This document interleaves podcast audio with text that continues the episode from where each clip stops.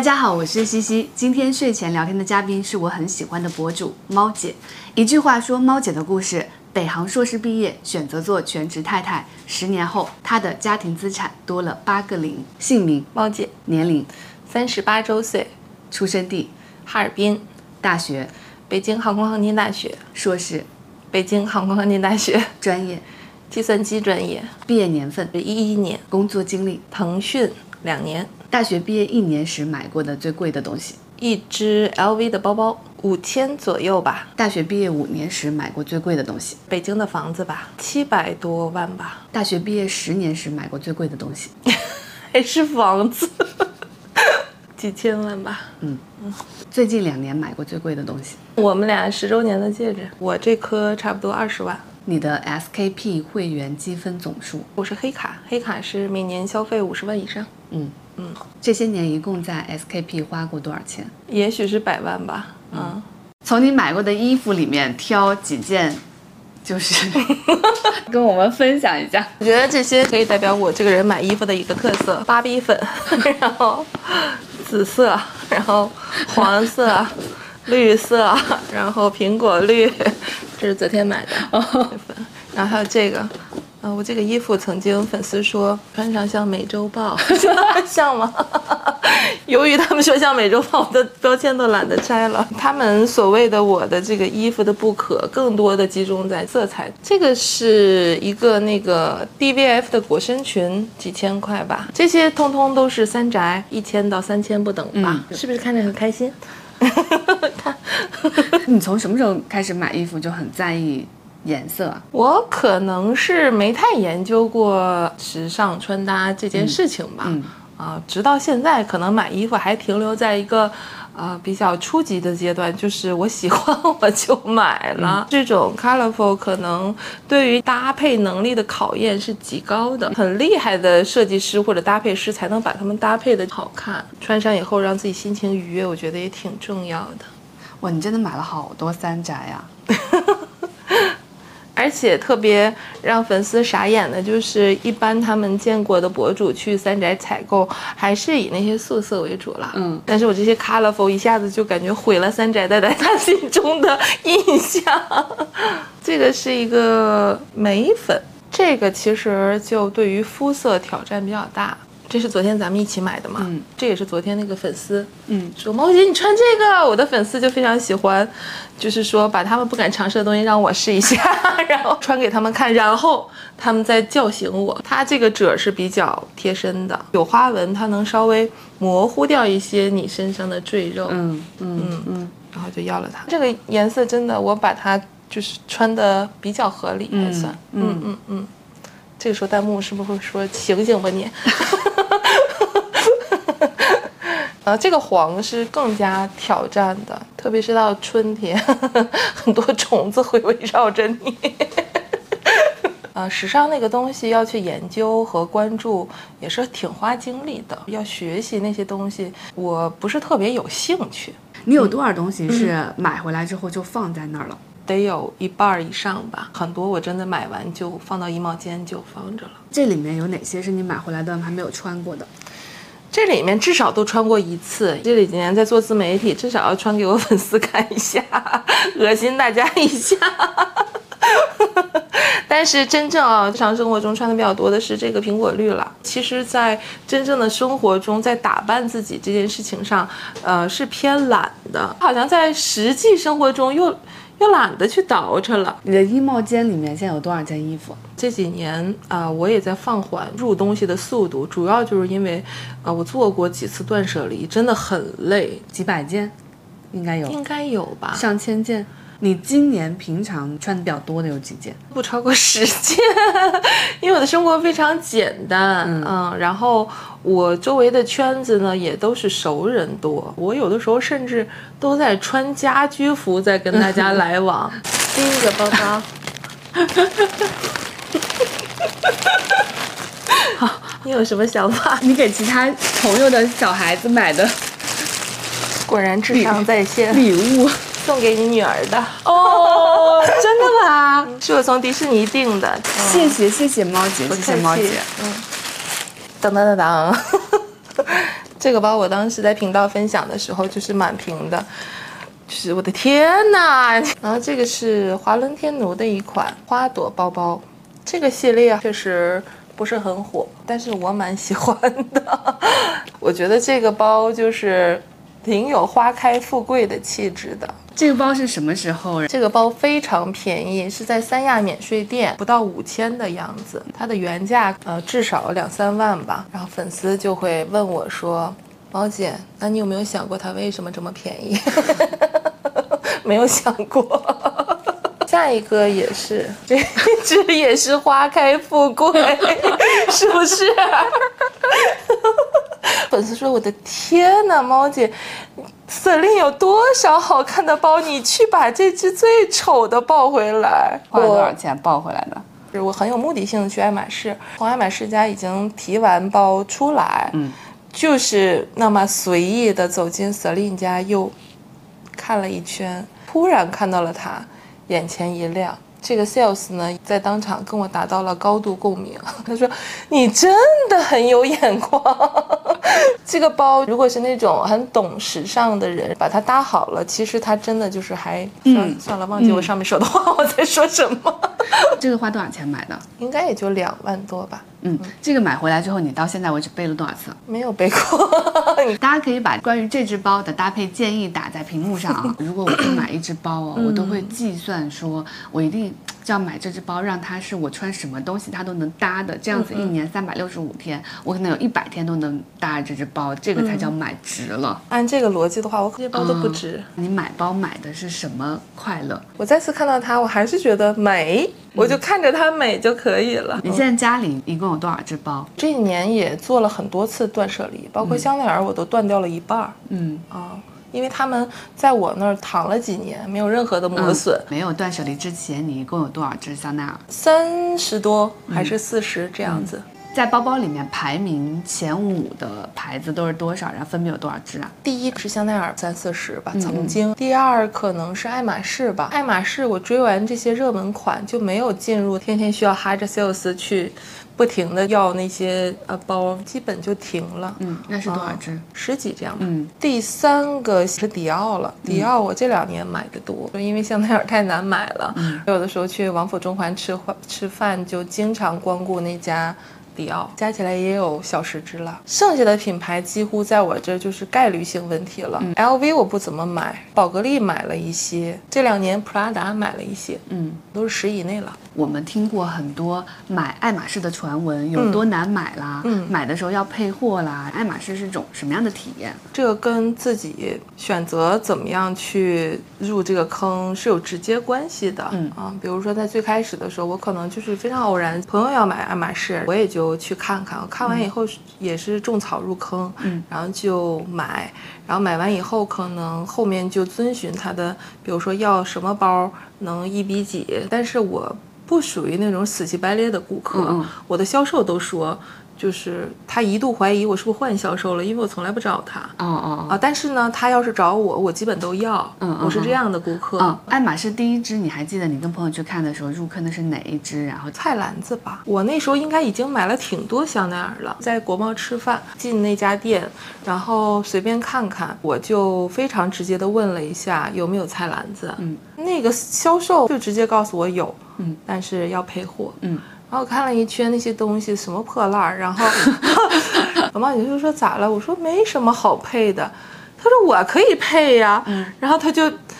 去男装那儿就咣当就挑两双鞋，我就问那 sales 说这两双鞋行吗？那 sales 非常热情说可以可以，够了够了。一双鞋多少钱？将近一万吧。嗯嗯当时的菜篮子还不到两万，超过了一比一。早几年菜篮子甚至不用一比一，就这样买的第一只。我后来是买了大件儿，上十万了，嗯，才跟一个销售是有一 v 一绑定关系了。嗯，你上十万的那个买的是什么呀？Kelly 吧。嗯，我朋友要买，然后我也去了，他当时特别想要。凯里应该是没有给他买了一只背包，嗯呃，然后后来凯里来了，那销售就问我要不要，嗯，然后我问那个朋友，他又不想要了，那我就要了，配的是差不多一比一吧，嗯嗯，很正常。再后来，SKP 橱窗里摆着一个那个包，嗯，我就说这卖吗？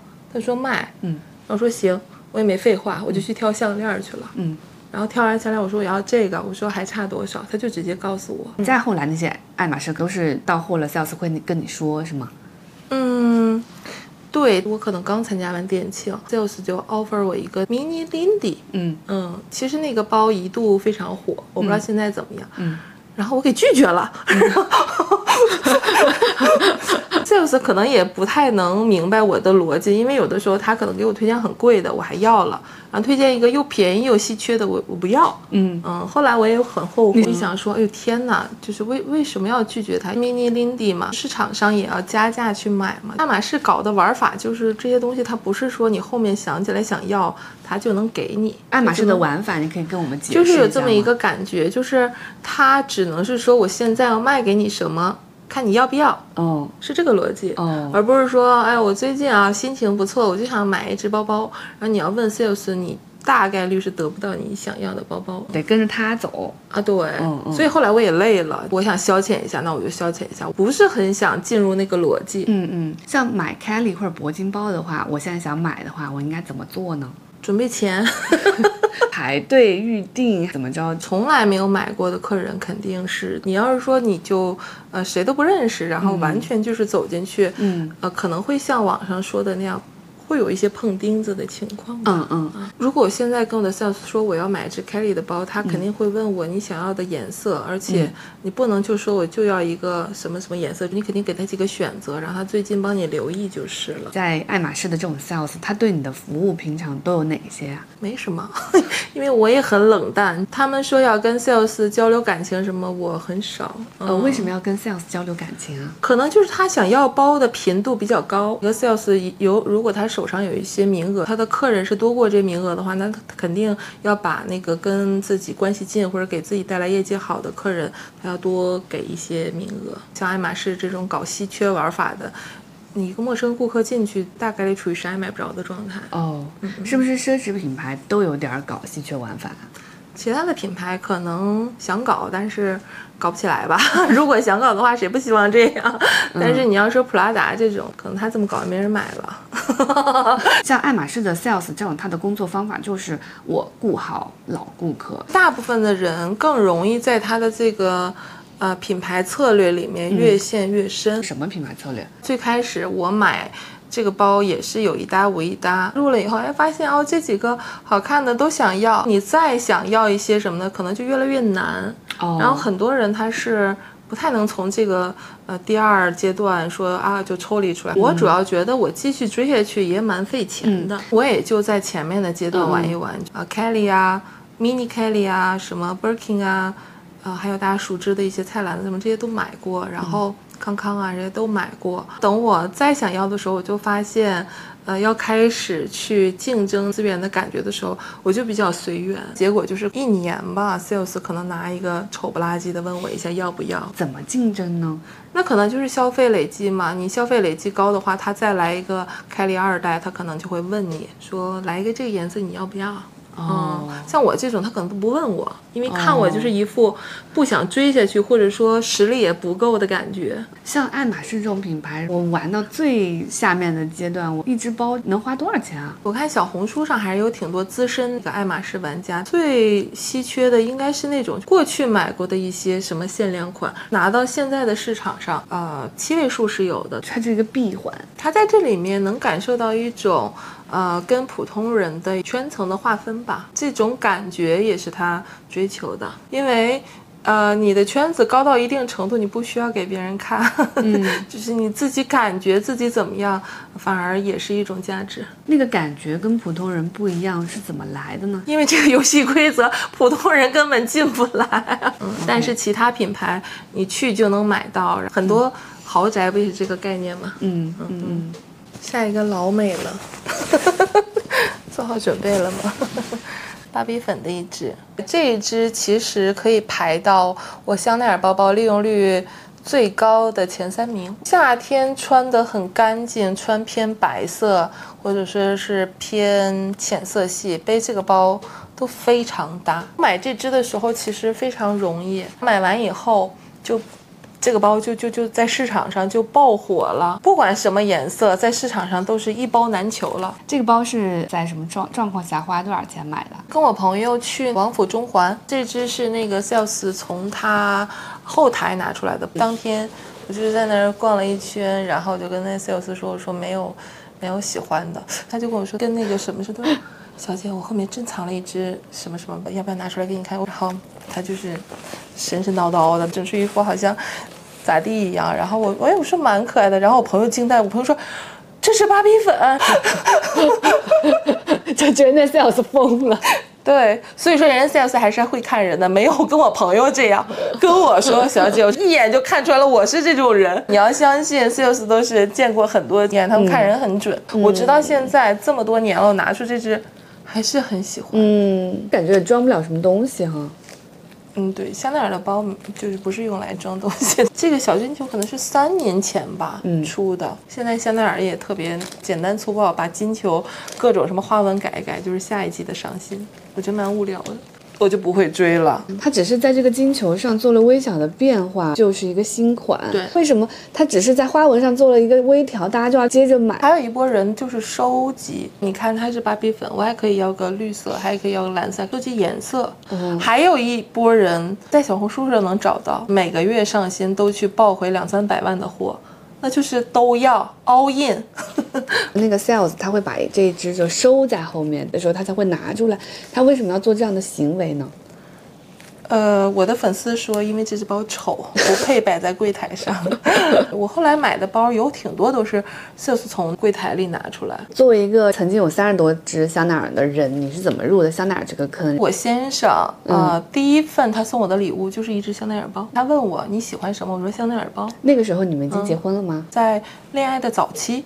嗯，那个时候，呃，你先生已经发家致富了吗？没有，他卡里可能就够买香奈儿的吧。都刚毕业，大家都都没什么钱。你你还记得那只包是什么吗？就是 CF，不到三万吧。从那个时候开始，我其实都比较关注香奈儿。第一阶段可能是经典款为主吧。嗯嗯嗯，像 CF 啊，二点五五啊，呃，近五年我可能买这种多一些，因为那些经典的可能买。买多了以后，嗯，就像昨天咱们试衣服，嗯，就是一旦看到了这些颜色，可能回不去那些中规中矩的那个款。再后来也经历了一段频繁追新，会跟 sales 保持。再后来就是疫情这几年，香奈儿就变了，它就变得有点爱马仕的那个玩法了，就是它也越来越稀缺了。一旦到了这个。呃，逻辑里面可能是我实力不够吧，我就会觉得有点累。嗯嗯，我就会觉得，哎呦，天天得追着 sales，不是我又喜欢，我又买不到，嗯，这不是给自己找罪受吗？啊，然后你就选择不看了，是吗？对，后来我真的就是也不怎么去逛他家了，然后就钻进了像迪奥啊什么的，我消费降级。你有记得你最难买到的那只香奈儿是是什么过程吗？啊，他某一次上新 sales。在朋友圈发了，发的第一秒，然后我就跟他说我要这只，然后他跟我说，他说哎呀。他说好几个人跟我说要这只，他说怎么办？我也很难做。他说要不然你们谁先能到店里，我就给谁 比赛。我就这句话说完，立刻就打车去了 SK。他应该是骗我吧？可能可能就我自己去吧。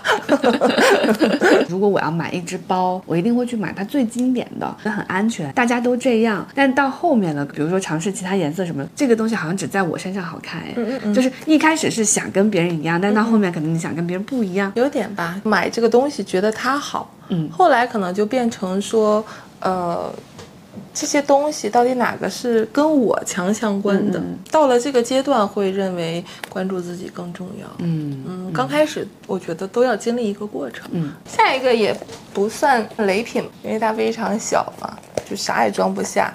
当时买它的初心就是，我当时换了一个华为的折叠机，嗯，也是去国贸吃饭，我吃完饭溜达一圈，就走进那个宝格丽的店里，它。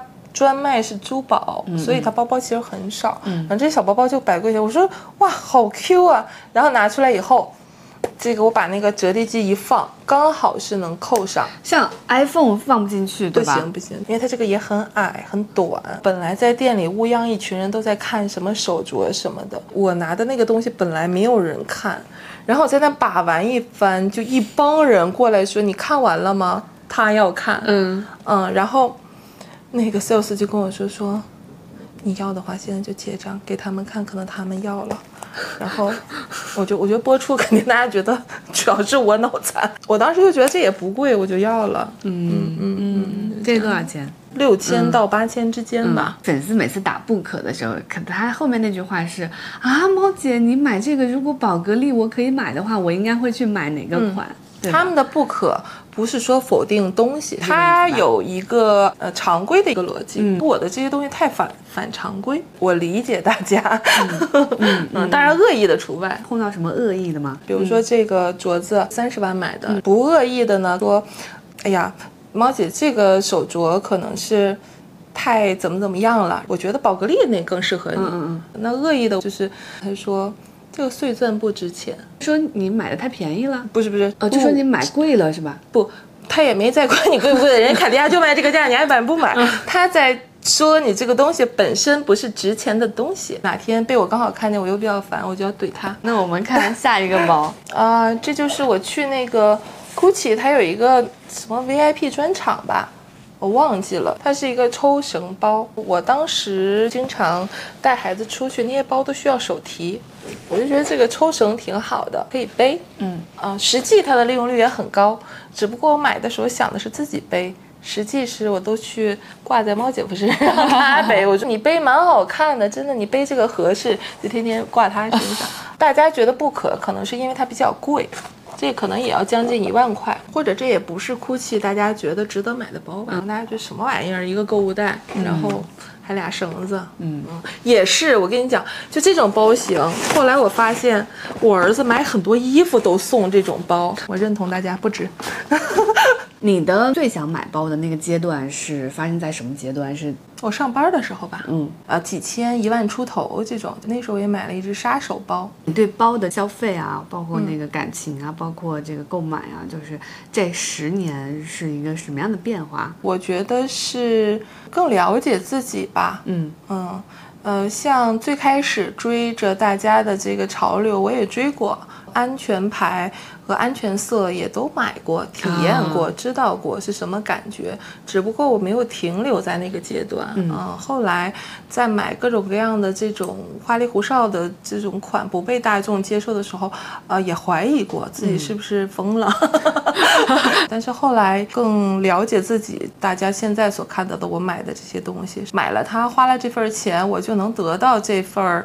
呃，满足和高兴、就是我要的。因为别人的质疑，你也会怀疑自己是不是疯了。那那个是发生在什么时候？八年、一九年那会儿买包的一个高峰，有的时候你买着买着吧，就开始要进入一个高潮，一个月买多少只？一到两只，哦，买猛了可能三只，每天都会看的状态。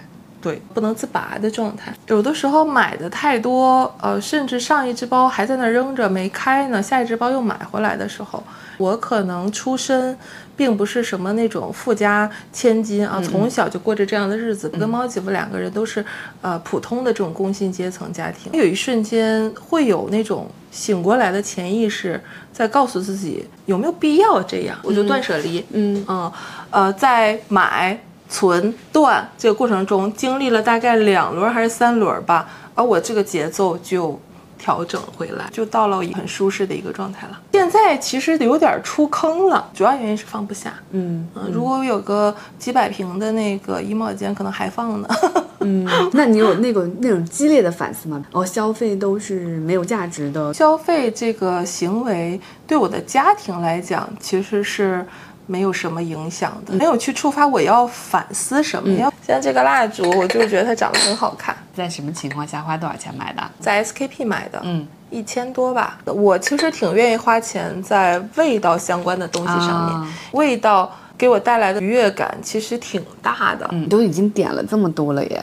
对，因为好多次我都是把它点了，我就睡觉了，然 后第二天早上还在着着。卡子也是很逗，一两个卡子啊、当时买的时候大概是五百、六百的样子吧，嗯嗯嗯大家就觉得说这东西在淘宝上不是五十六十嘛，嗯，幺六八八五块六块，在商场逛街的时候买。我当时觉得看着挺优雅的，嗯，当然可以去淘宝找，我就我就懒得找了。那我们再分享几个你买过的首饰。先说这颗戒指吧，跟我先生今年十周年我订的一组戒指，它是华洛夫这个品牌的，主打一个旋转。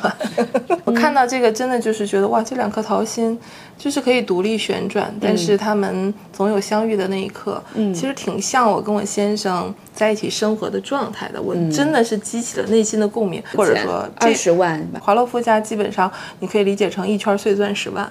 哦，嗯，哦，所以大家的点是在于碎钻不值钱，对对对对对对，嗯。嗯，你要是用这个逻辑去质疑奢侈品，嗯，全部奢侈品都不值钱。他就是用另一套逻辑来挑战你为什么买奢侈品。猫姐夫那一颗是带一圈，所以他那是十加，加起来我们这组戒指三十万吧。猫姐夫从来不会挑战你说什么啊？你买这个碎钻不值钱？我可能要去买豪宅，他才会提出这种异议吧。戒指他就觉得跟你掰扯这个 是不是太浪费时间了？下一个是这块表吧，这是爱马仕。的一块表，然后，爱马仕的表大家都知道，就是是作为配货的，就他们家表在表的市场里不是说特别有价值的，嗯，但是我当时真的是看中了这块表，嗯，啊，然后我就跟 sales 说我要这块表，然后 sales 就给了我一只那个 mini Kelly 二代，然后后来还还是经典色大象，什么意思？就 mini Kelly 是作为它的配货，对于我来说是这样，但是一般人都是 要 mini Kelly，然后买它作为配货，它多少钱？十四万，我也知道那个包是很稀缺，但实际上我生活中是用不上。他那个那个包超级小，嗯，就跟呃朋友吐槽过，他就说，他说天哪，一人家一般要这个 Kelly 二代，愿意各种配一些货。他说你要不喜欢，你就把那个转掉，因为呃这只表加那只 Kelly 二代可能是二十出头吧，而那只 Kelly 二代在当时就可以卖到二十二万。哦，他一这么说，我一觉得那不卖了。跟我说，我可能自己就给断舍离掉了，然后他就觉得，哎，那这个包好像真挺值钱对对，那别卖了啊！当然，你要是非得质疑，他说碎钻加十八 K 金，确实，那他可能溢价 溢价十倍都有了。嗯嗯嗯嗯。然后就是这个镯子吧，这个是卡地亚满天星，当时这个镯子是三十万这个价位，早几年三十万，在各家品牌其实你挑满钻镯子你都可以挑，我选出几个款，也有给周围的闺蜜看。没有一个人赞同这个款，有喜欢这个梵克雅宝的，有喜欢宝格丽的，他们觉得这个款式偏土豪吧。嗯，但是我确实是看这个镯子更有眼缘，我看到这个觉得是我的东西。最近的几个你买了，到现在过了很长一段时间都还没有打开的东西。一些香氛吧，我买的可勤了，嗯，但是它消耗的慢。我一般进香氛店，闻到什么好闻的，就就是在买。分享，呃，你觉得最值得的一次购物体验？有一年的店庆是 SKP 找到我，应该是，真是发现我很热爱这个商场，因为。按理来说，SKP 是不太需要，特别是我这种素人啊，是不太需要宣传。那一期你买到了什么好东西，还记得吗？买了很多衣服。那一次回来给大家分享完了以后，得出了一个我穿衣服的风格太不接地气了。这些衣服到底要穿去哪？是要去走进皇宫，还是怎么着？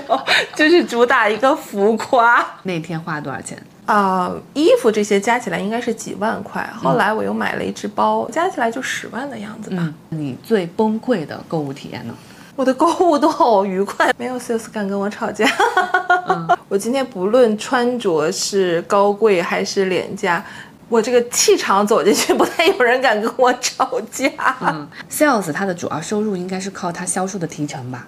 应该是吧。嗯，像香奈儿这样的店，sales 一个月的。销售几十万应该有吧？那有，嗯，从中提成的话，大概几万块钱应该能提到吧？应该有的。这就是为什么，呃，大家说其实最会察言观色的就是这些 sales，因为他一看你，他就知道你是不是花得起这个钱的人。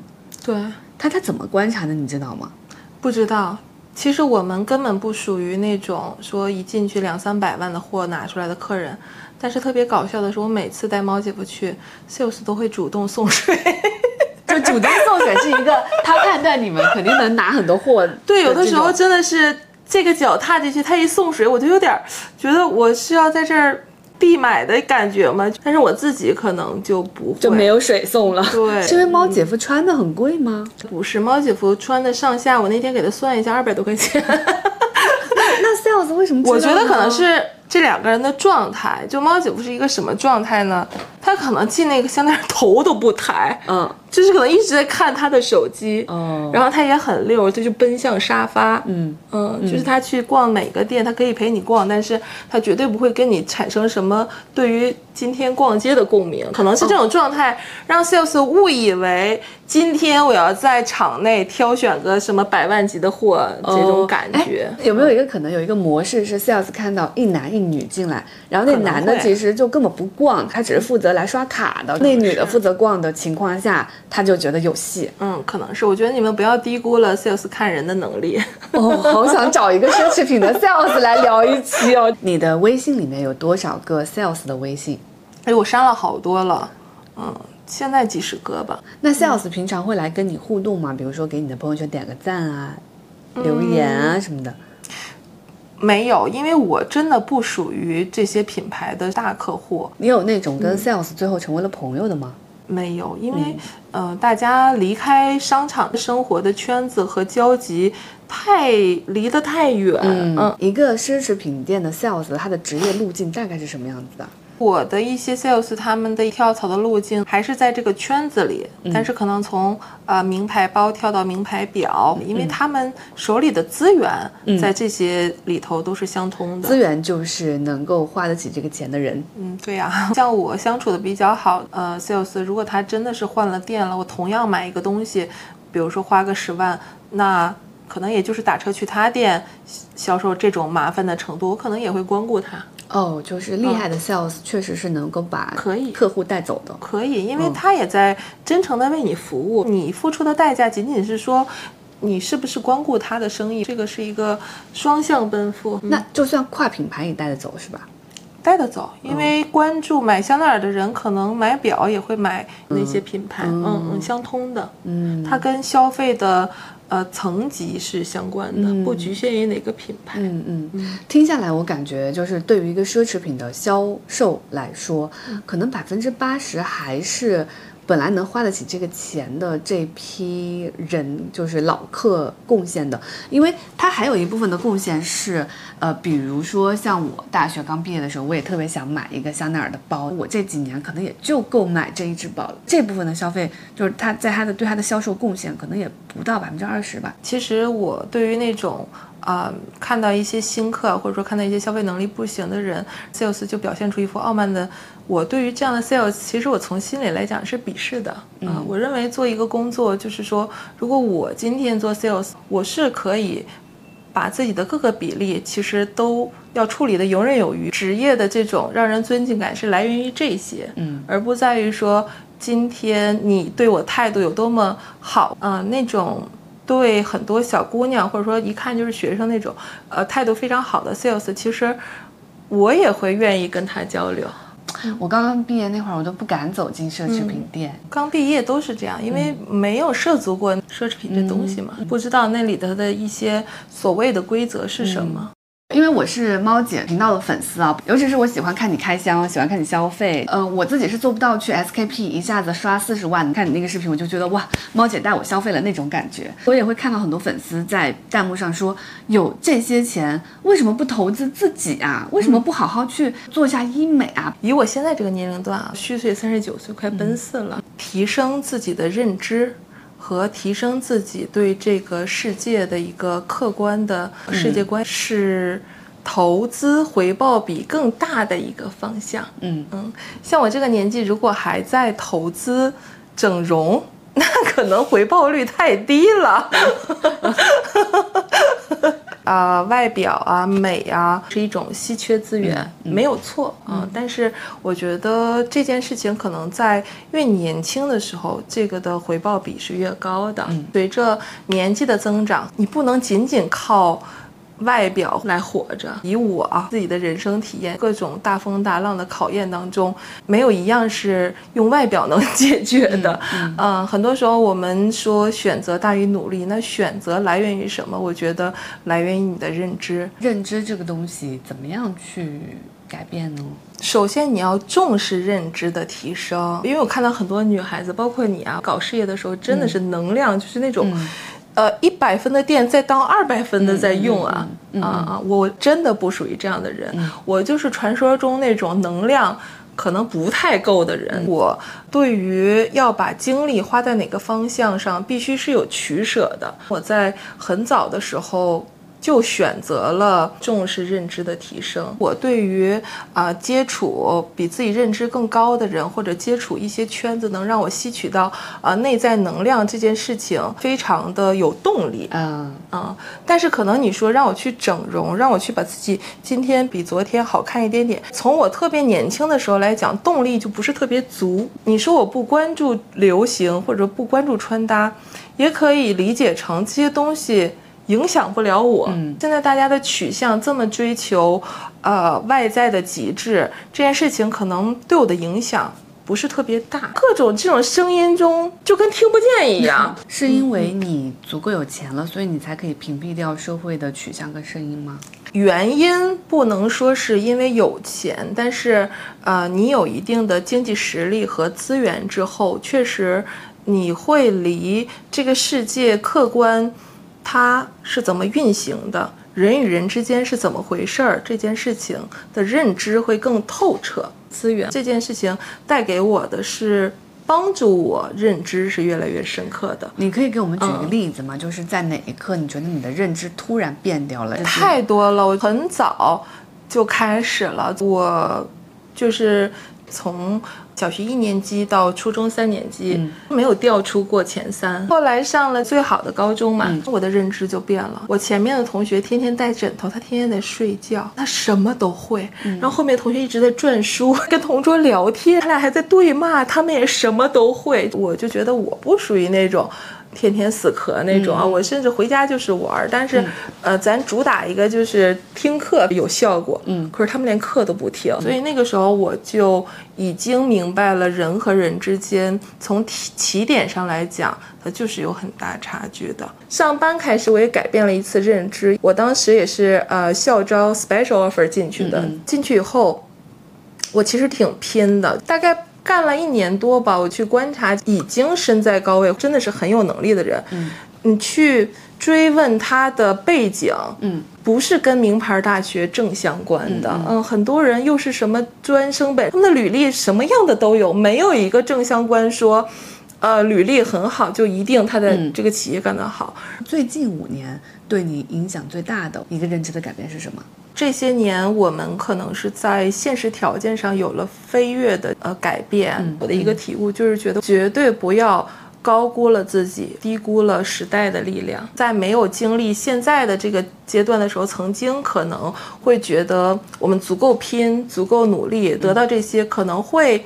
觉得合理的心情更多，但是这几年看到太多人随着时代的呃经济周期的变化，哦，才发现其实很多东西都是时代赋予你的啊，你也就是一粒尘埃，不要太把自己当回事儿。当你看清楚这个世界的时候，你会发现其实也有很多人，他真的就是。点儿背，但不是说你们之间有绝对的那种说谁比谁强。嗯，有钱这件事情是不是会让人的认知的迭代越来越快，越来越快？你接触的人的那个圈子，这种事情真的是双刃剑。我过的生活其实是偏大风大浪型的，这种这种大事都是在什么方面的？啊，比如说。至亲离世，一些重大的资产怎么配备？配备以后造成了巨大损失，大概是什么样的损失？八位数吧，因为我们买比较贵的房子也出过事儿，贵价的房子的市场其实交易的坑更多。扛过来了以后，我是认知提升了不少。大风大浪对两个人的感情的影响的原因是什么呢？要看在一些打击下面，啊，我能给这个家庭提供的一个支撑和他，我们两个人是不是有互相。补位的作用，而不是互相消耗。互相消耗就会让这段关系走向灭亡。以我非常有限的婚姻经历来看，一个浪头打过来，两个人是容易互相消耗。经历的越多，肯定是对你的成长加速是更快的。其实它跟职场也是类似的，你能解决问题，你能扛，那你就升职呗；你不行，你就淘汰呗。这十年你们家经历了一个飞速的发展，大概的讲一下其中的过程。你可以去看一下过去十年中国的飞速发展，我们就是这些风口上的猪。十年间，家庭资产后面多了八个零。这十年随着你们家财富积累的变化，你们有发现哪些变化呀？物质层面肯定是大家肉眼可见的更舒适一些，精神层面，我和我先生都成长挺多的。怎么对待家庭，怎么对待伴侣，怎么对待这个世界的一些看法，嗯，其实真的比十年前要成长非常多。我们俩有一点非常像，我们俩都是纯爱战士，对彼此是一个完美主义的要求和想象，嗯啊，但是由于我们俩可能在这方面这个彼此的这个智慧啊，也差不多，死磕的结果就是谁也别嫌弃谁，嗯。你也别挑我，你也没好到哪儿去。这种增长曲线啊，从一开始到现在后面多八个零，增长曲线是越来越快的吗？以我现在的人生阅历啊，我总结人生赚大钱就是三五年的事儿，没有一个匀速的问题。嗯，因为时代的机遇它也不可能太长。好好有道理哦。我有时候就跟自己说，不要太着急，要保持一个长期主义。你确实是要告诉自己不要太着急。我以我现在阅历，我觉得，呃，人生有些财是求不来的。如果那个财来了，可能你也得想办法跟那几年接住。不用想办法，是你的，他不会走。嗯，不是你的，死乞白赖也没用。我们常规受的教育说，努力可以让生活变得更好，是对的。嗯，但是。呃，每个人的机遇和风口，那个真的是有很多偶然，嗯，它不一定是非常公平，嗯，那你有呢，你可能就容易把这个当成说啊，我是不是线性起飞，啊，那可能也有人做到吧，但是在我触达的圈子里面，更多人还是短期，嗯，不是说。三五年变成了三五十年啊，那种人还是少的。说把这个咱就做成了家族的代代能相传的产业，那那还是极少的。预期最好是放低一些。那这个东西如果真的有的话呢，也别也别把这个看得太重。嗯，明白。因为我之前身边有那种人，他可能就赚了三年钱，现在在加拿大待着，也什么都不干，就天天带带孩子什么的。我就觉得啊。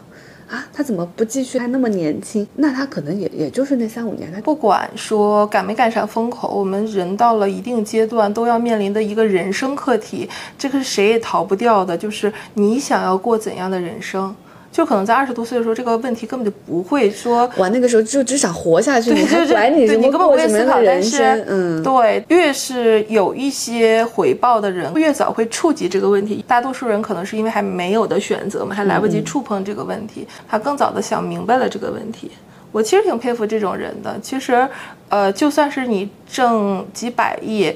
呃，也不代表说你自己的感觉是有多么幸福或者多么舒适。就想清楚我这一生要什么这个问题，想清楚的越早，后面享福越早。我我看有的人说两百万也可以过那样的生活，我觉得也未尝不可。你对这个问题的答案是什么？套用我先生，呃，经常数落我的一句话吧，他就说你这个人，什么都 OK。就是没有追求，然后我搞不好可能也像你的朋友那样，就是有一天啊，也许就是也经常拽猫姐夫，因为他总嫌我拖他后腿。猫姐夫是一个欲望比我要强非常多的人，嗯嗯，我觉得也挺好的。我很难想象有两个都欲望非常强的人一直待在一起，或者有两个就都想停下来的人待在一起。啊啊，嗯。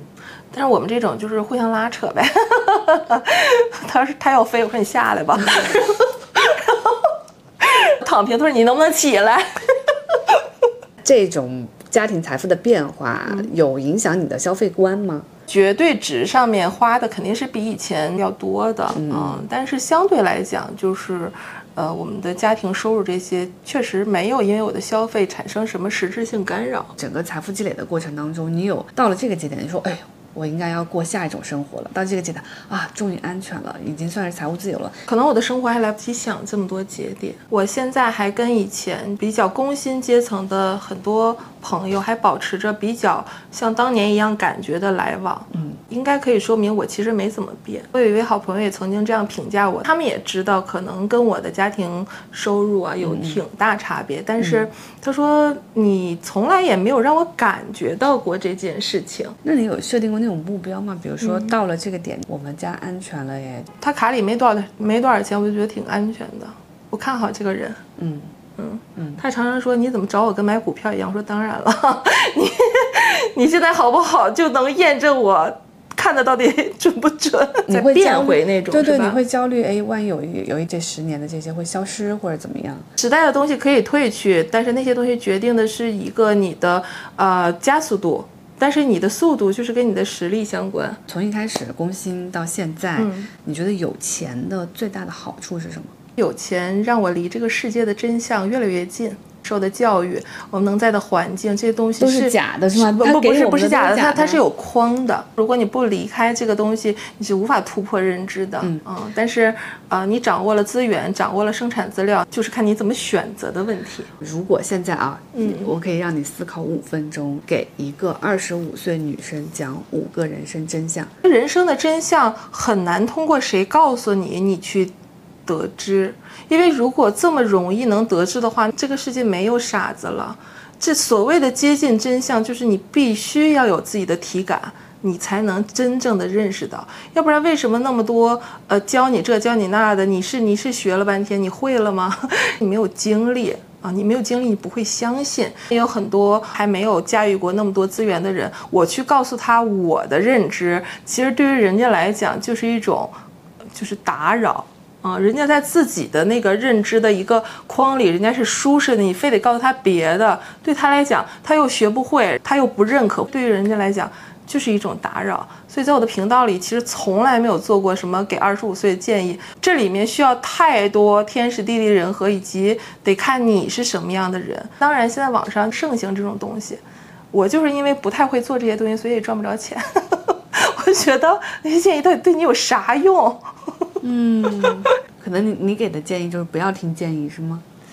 我给的建议就是，你还是要尽早的搞清楚你自己想要什么。很多人我感觉就是糊里巴涂的在活着，可能到年纪大才想起来，哦，我其实想要这个。我觉得这是比较遗憾的。这十年往回看的话，有钱这件事情会带来的坏处，如果有，它可能是什么？欲望在。增加，你掌控不了你的欲望，你就要被欲望驾驭。呃，你可以举一些例子吗？老公就是，比如他蛮想搞投资的，投资有瘾，但是这个东西可能给他带来的就是很负面的反馈以及精力的消耗，会产生对自己的质疑。我觉得没有一点是好处。就咱花钱买这些衣服，买这包，你再说它丑，我至少高兴吧。他做投资，我感觉带来的就是各种不高兴。嗯，像很多人说，你怎么不理财？说。你们真的懂理财吗？就是说，如果你说那种只是银行买个理财那种，那其实任何人都会。但是说那种金融投资回报，那是很有门槛的。就是你惦记人家收益，人家惦记你的本金，然后你消费是不会返贫的，但是你投资可以。我老公就是不信邪，所以他现在信了吗？不信。所以我们家是我掌握经济的主权。你刚刚说赚钱最主要是那三五年嘛，对吧？嗯。那三五年之后呢，势必可能赚的没有那个时候来的那么快，会痛苦吗？不会。嗯。可能有的人会吧，我们也没有什么特别大的事儿，非得要干不可，可能我就不痛苦。那可能我老公痛苦吧。欲望太大的人，其实痛苦的是他自己。